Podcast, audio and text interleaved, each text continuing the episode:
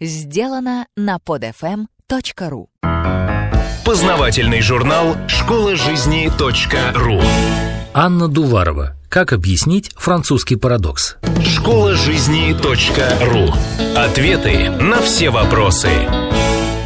Я ем все, что мне хочется. Термин «французский парадокс» появился на свет еще в далеком 1968 году. Конечно, благодаря беспокойным американцам, ищущим во всем причинно-следственную связь.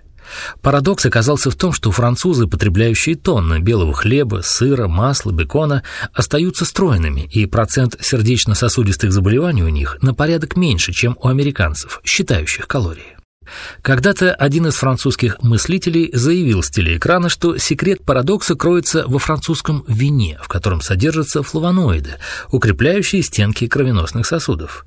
И все американцы бросились пить французское вино, доходы коммерсантов от продажи которого возросли на 44% относительно того, что было до телевизионной сенсации. Неплохой маркетинговый прием.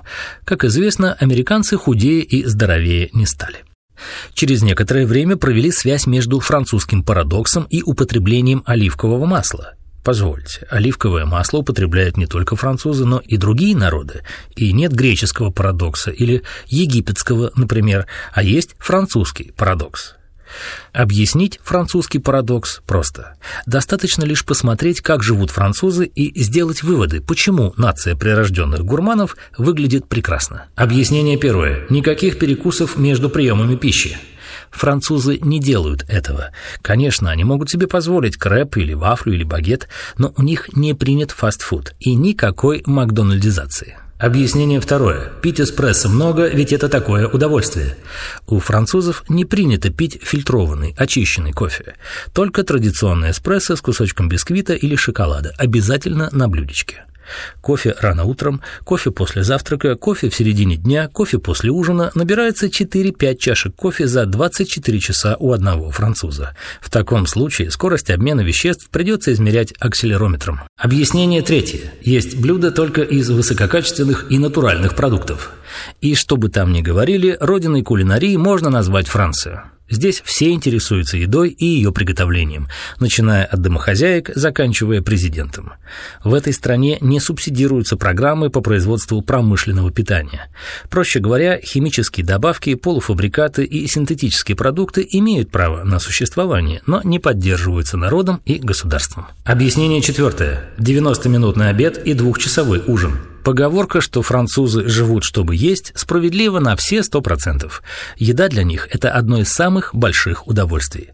60 минут они тратят на пищу за обедом и 30 минут, чтобы после этого выпить эспрессо.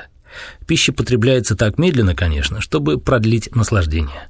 С точки зрения физиологии человека, такая привычка разумна, так как в мозг поступают сигналы о том, что человек уже насытился с опозданием на 30 минут.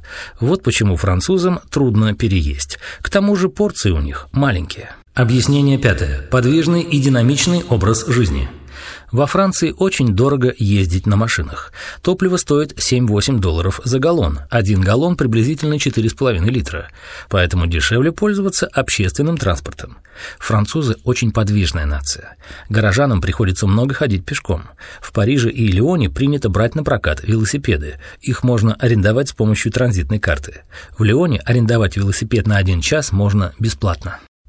Эх, вот ведь французы, удивительный народ. Они не морочат голову диетами, не считают калорий в каждом круассане, живут и радуются жизни. Ведь это так приятно не мучить себя голодом, когда вокруг столько вкусной еды.